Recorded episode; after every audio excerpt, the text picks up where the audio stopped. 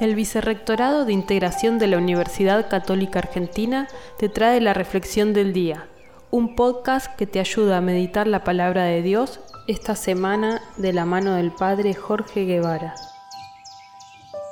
Este domingo 13 de marzo, segundo domingo de Cuaresma, escuchamos el misterioso episodio de la transfiguración de Jesús.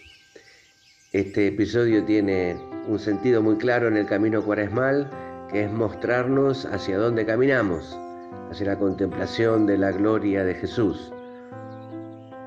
Y en medio de este tiempo de, penitencia, de arrepentimiento, de privaciones, eh, recordar que nuestro destino final es eh, ese monte donde brilla la gloria de Dios y que cada tanto el cielo se abre para nosotros y nos muestra ese destino final y que nos em, alimenta para el paso a paso, para el día a día, para el camino que a veces se pone difícil, oscuro, pesado. Mirar el horizonte, mirar hacia dónde caminamos eh, es una, un, un alimento para nuestra esperanza, para nuestro camino día a día.